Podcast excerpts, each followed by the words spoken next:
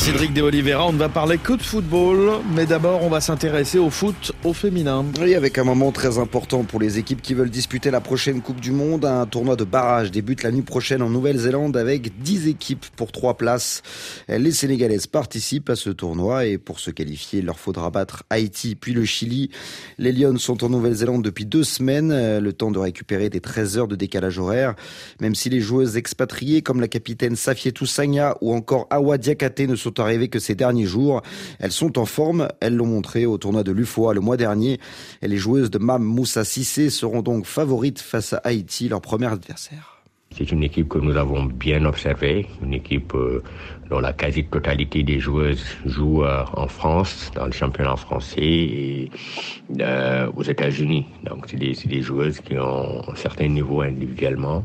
C'est un groupe qui a l'habitude de travailler ensemble. Mais aujourd'hui, c'est une place en Coupe du Monde qui se joue. On ne peut pas avoir d'adversaire facile. C'est à nous d'élever notre niveau de jeu et aujourd'hui, on a travaillé dans ce sens.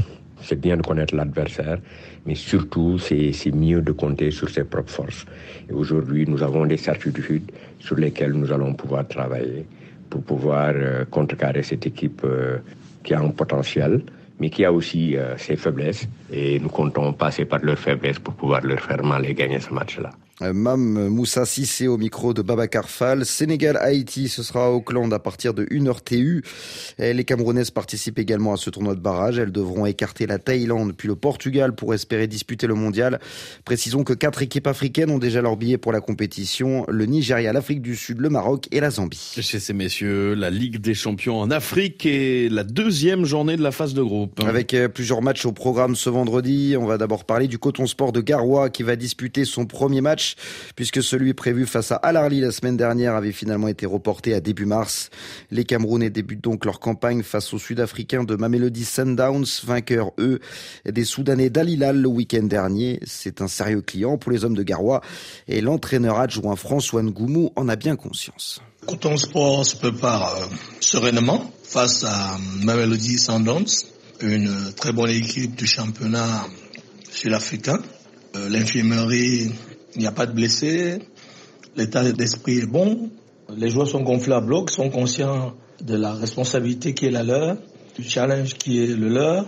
On sait où on va, on connaît les forces de nos adversaires, on connaît également leurs faiblesses et on est en train de travailler dans ce sens pour euh, donner satisfaction à nos nombreux supporters.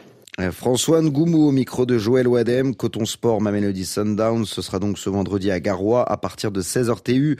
À suivre également dans le groupe D, El Merir contre le Zamalek et puis dans le groupe A, la JS Kabylie va défier le Wydad Casablanca. Et du côté du vieux continent, c'est la 16e de finale allée de la Ligue Europa qu'on disputait hier. Hein. Oui, Karl Toko et Cambi en a profité pour enfin retrouver le chemin des filets.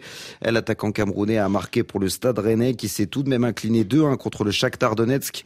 Toko et Cambi n'avaient plus marqué depuis le mois de septembre. Et puis belle soirée également pour le Sénégalais Crépin Diata. Hier, euh, le Monégasque a permis à son club d'obtenir une victoire précieuse sur la pelouse du Bayer Leverkusen. Un but dans la rencontre remporté donc 3-2 dans un match spectaculaire. Les matchs retour auront lieu jeudi prochain.